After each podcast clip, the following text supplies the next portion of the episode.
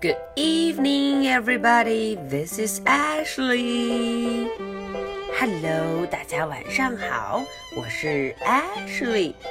又到了 Ashley 讲故事的时间了。OK，it's our story time. 那么今天 Ashley 要讲的这个故事还是关于我们的新朋友 Grug。嗯。昨天啊，，Ashley 的故事中 ，Greg 追着一道 rainbow，呀，这一道 rainbow 非常漂亮。There are many different colors on the rainbow。rainbow 上有很多很多种 color 颜色。嗯，昨天听完故事之后，好多小朋友都发微信给艾什莉。告诉 Ashley，这道 rainbow 上有 green， 有 yellow，有 purple，还有 blue。哇哦，真是太棒了！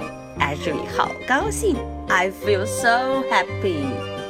好，那么今天我们继续来看一看，Grug 又做了什么有意思的事儿呢？Grug learns to read。哦，Grug 他要做什么？Learns to read。他要学着读书。哦，read 读书这件事儿可不那么简单。我们来看看 Greg 是怎么做到的吧。Once the top of Barrowan tree fell to the ground. 很久以前啊，有一棵 barrel tree，一种果子的树，它的树顶 top 掉到了地上，and the grassy top began to change. change。哦，那个毛茸茸的那个树顶就开始变了，change。嗯，变成了什么呢？It became Grug。哦，原来就变成了 Grug。哇哦！原来我们的 new friend Grug 是从树上变来的。好，Let's join him on his adventures。我们就跟着 Grug 开始冒险吧。Grug learns to read. Grug loved to look at books. Wow, Grug 和 Ashley 一样，很喜欢 look at books。哦，看一看书。Book 就是 Greg 手里拿着的这一本书。Sometimes he borrowed books from the local library. 嗯，Greg 很棒哦，他会从 local library，从当地的图书馆去干什么？borrow books 去借书，哇哦，很多很多的 book 书。 when Grug looked at the pictures in a book, he could understand the story. Hmm. 嗯，Grug 喜欢看书中的 picture 图画。他每次翻阅这些 pictures，他就基本上能够理解、能够看懂这个 story 这个故事。嗯，but he could not read the words. 嗯，可是 Greg 很郁闷的一件事情就是他不能 read the words，看不懂那些 words，那些书上写的字。How can I learn to read？啊，Greg 捧着大脑袋想，我该怎样才能 learn to read，学会识字呢？哦，这个 read 识字可真是很难的事情，对不对？可是难不倒我们的 Grog。Then he had an idea。哦，他就有好主意了。哎，他准备怎么做？First, he built his own blackboard。哦，首先他把自己的 blackboard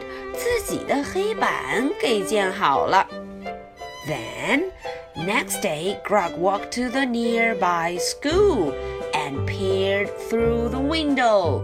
Ah, 啊，Grug 就去了他附近的一所 school 学校，然后怎么办？Peer through the window。从 window 窗户中偷偷的看进去。接下来他会怎么办呢？He copied the words from the school blackboard and carefully listened to the children saying the words. 嗯，他从这个 window 窗户看进去， 他把里面黑板上 blackboard 黑板上写的字全都抄下来，然后很认真的 listen 听，听什么？哦，listen to the children saying the words，听教室里面的小朋友们念这些字。哇哦，Grog 好棒啊！大家看 ，Grog 在地上写了好多字，有 is，有 me，有 and，有 cat，有 dog。Wow, a lot of words，很多字都被他学会了。接下来，Grog carried the words home。 呜，Grog 就怎么样把这些 words 这些学会的字拿回了 home 家里。He copied them over and over on his blackboard. Wow, Grog 真聪明，他把这些 words 这些字全都写在了 blackboard 黑板上，而且一遍又一遍的写。呜，大家看，Grog 写，Grog is big。 五。他说，Grug 很高大，is big。下面还有 Grug is small。嗯，Grug 很小，small。五、哦、这么难的字，Grug 可都学会了。When he had practiced many words，Grug wrote a simple sentence. 嗯，当他练了很多很多的字之后，他就在这个 blackboard 上写了一句句子。哎呀，Grog 好棒啊！他居然能自己把词组成了句子。嗯，我们看 Grog 写了什么句子？Grog is small. 他说 Grug 很小，是个小小的 Grug。Now Grug tried reading the words in the book. Some of the words were too hard, so he practiced until he had learned them. Grug 真的很努力，他现在就可以把这个 book 这个书中的很多很多 words 很多很多字都认识了。有时候啊，有一些 words 比较难，所以他就会一直 practice practice practice，一直练习，直到他学会这些字。大家看。Grug 现在在看的这本书上是什么字呢？Snake。哦，这本书是关于 snake 的。Now Grug could read。哦，现在 Grug 可以 read，可以看书识字啦。But he still loved to look at the pictures. 物，但是 Grug 还是很喜欢看什么 pictures，看图画。That night, Grug went to bed and read his favorite book. 哦，大家看，这个晚上 Grog 到床上看了他最爱的这本 book。小朋友们，你们看见了吗？他最爱的这一本 book 是什么书呢？啊，原来就是 Grog。原来就是讲他自己故事的这一本 book。OK，that's all for today's story. 今天的故事就讲到这儿了。Ashley 真的好喜欢 Grog。I like Grog very much。他真的好棒。他从刚开始不认识字的 Grog，变成了最后能自己读书看故事的 Grog。哇哦！Ashley 要向 Grog 学习，变得这么努力，这么认真。好，那么老规矩，Ashley 的问题就来了。Number one，今天 Ashley 有三个问题，我看看哪个小朋友可以三个问题都答对。Number one，What did Grog write on the blackboard？嗯。